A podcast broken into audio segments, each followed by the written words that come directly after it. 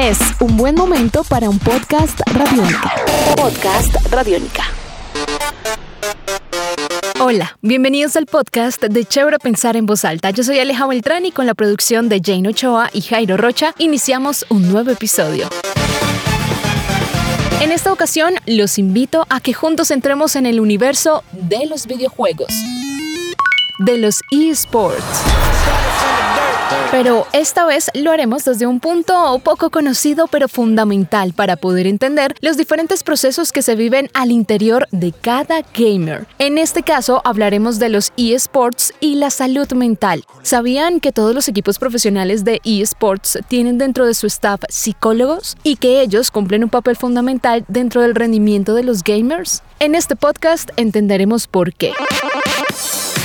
Les presento a nuestro invitado. Él se llama Pedro Guerrero y es el director y psicólogo deportivo para Playmakers, una de las mayores compañías de esports en el mundo. Realmente el papel de los psicólogos con los jugadores no deja de ser un papel similar al que podemos encontrar con otros deportistas de cualquier otra, de cualquier otra rama, ¿no? de cualquier otro deporte convencional. Pues se trabajan muchos aspectos, desde la cohesión grupal, liderazgo, motivación, bueno, eh, todo lo que os podéis imaginar de cara al trabajo de, la psicología dentro de, un equipo competitivo de alto rendimiento. Además, también hay que contar con que, bueno, gran parte del trabajo puede ir derivado de, pues de simplemente de, de técnicas de entrenamiento, eh, gestión de, del tiempo, pues un montón, un sinfín de, posibilidades que están todavía por descubrirse y que están todavía por, por, elaborar unos criterios comunes con respecto a los diferentes esports que existen. Para poder entender mejor todo este proceso debemos partir de que la industria de los videojuegos ya no es del todo lo que usted conoció. Bueno, esto en caso de que usted pertenezca a la generación de los 80 o 90, incluso un poquito más atrás.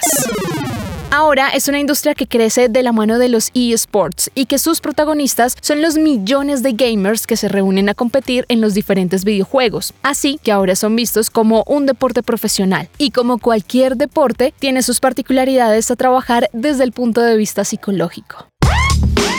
También ahora mismo lo que más podemos trabajar puede ser el tema de, la cohesión grupal.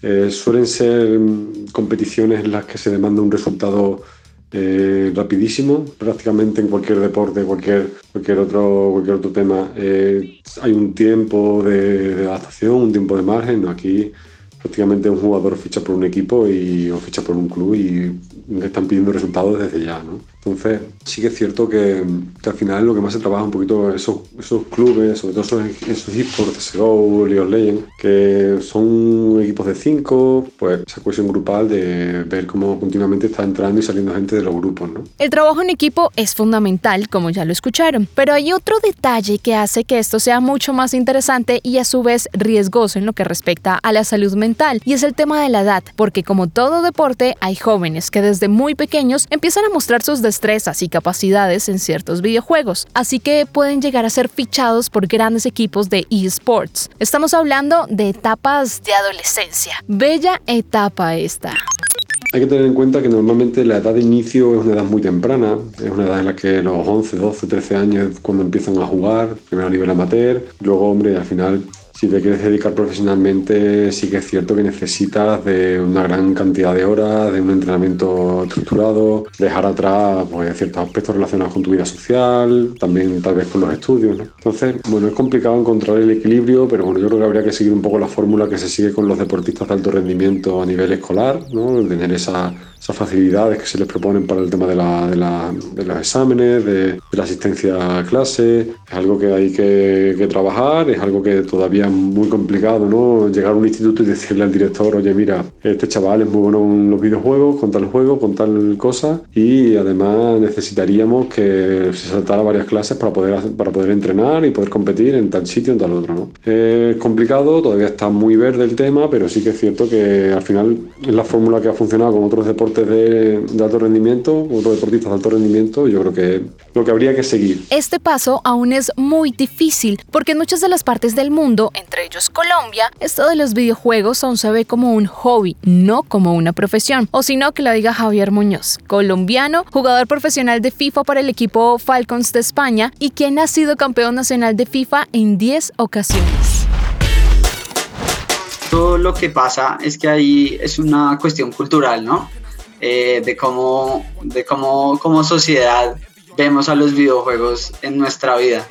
Entonces a veces los papás y muchas personas lo ven como algo como meramente ocioso y hasta a veces muchas veces lo ven como algo malo, como que le, va a dañar a uno la cabeza o algo así. Pero entonces ese es el cambio cultural que, que, lleva un tiempo y ese en, en otros países del mundo, digamos lo que hablaba de Europa, Asia, ya pasaron por ese proceso hace años que, apenas estamos comenzando acá, el proceso del cambio cultural, que también el cambio generacional va a ayudar a convertir, ¿no? Cuando los de nuestra generación, seamos los papás y, todo eso, creo que va a ser mucho más normal porque hemos crecido con eso y cuando los, los pequeños, los niños de hoy en día crezcan, pues ya va a ser algo totalmente normal.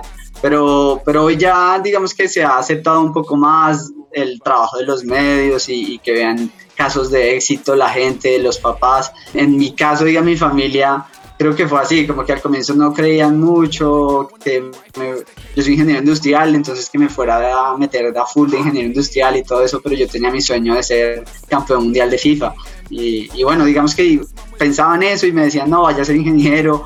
Eh, igual yo me gradué y todo, ¿no?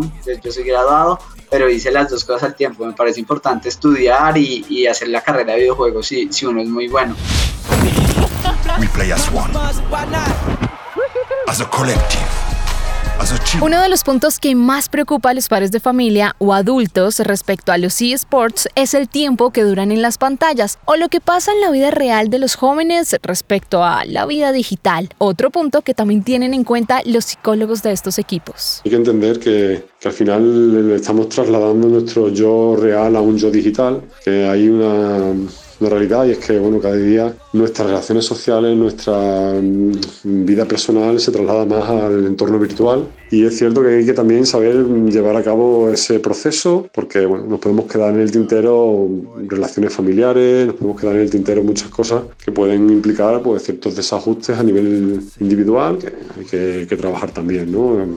Caso, por ejemplo, de chico que tiene que entrenar, pero eh, la familia tampoco le parece bien, no le apoya. Oye, mira, tienes que, trabajar a partes iguales también lo que es la vida familiar, con lo que es la, el trabajo mm, a nivel deportivo, por decirlo de alguna forma. Y bueno, todos esos aspectos son aspectos a tratar por un psicólogo. Otra cosa también es como el estilo de vida más allá fuera de la consola como a veces ya a un nivel profesional es importante llevar muy bien la parte mental, hay, psicólogos deportivos, hay nutricionistas, hay entrenadores físicos, porque a veces llevar bien la parte física ayuda mucho en lo mental.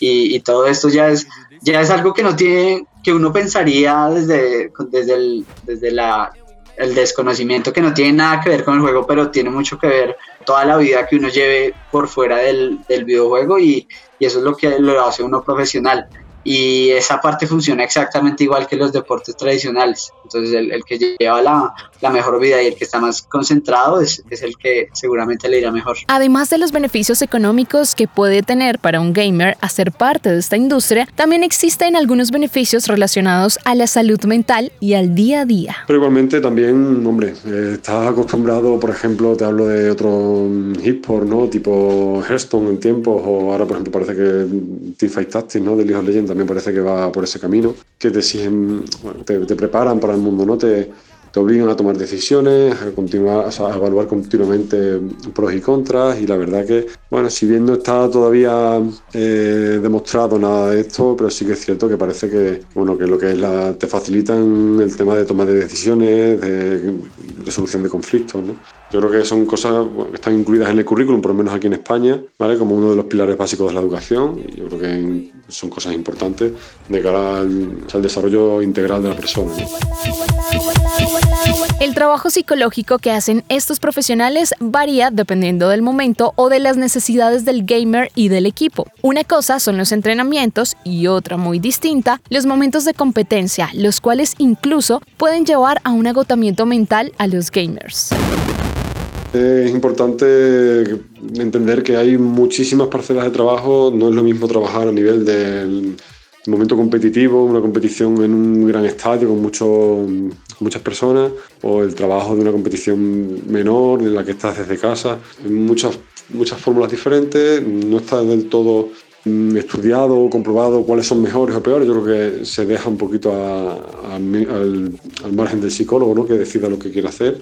Pero sí que es cierto, por ejemplo, que, bueno, que hay que estructurar muy bien lo que es el periodo competitivo, de cara bueno, a no agotar mentalmente a los jugadores, de cara a que, bueno, que mm, si tienes que jugar, por ejemplo, cinco partidas en la competición por la tarde, pues bueno, que tengas un entrenamiento, o sea, una estructura del día en la que marques los horarios de comida, horarios de deporte, horarios de entrenamiento, en fin, pues todo esto, algo que hay que trabajar, se trabaja conjuntamente con el equipo y con el entrenador, pero bueno, sí que es cierto que que todo, todo eso es a nivel muy, muy profesional y, bueno, realmente hay pocos psicólogos que se dediquen profesionalmente al tema de los esports, con lo que bueno, es un camino que hay que seguir andando, pero poquito a poco, me imagino que cada vez más se irá, se irá convirtiendo en una profesión real, ¿no? con, con salidas profesionales reales.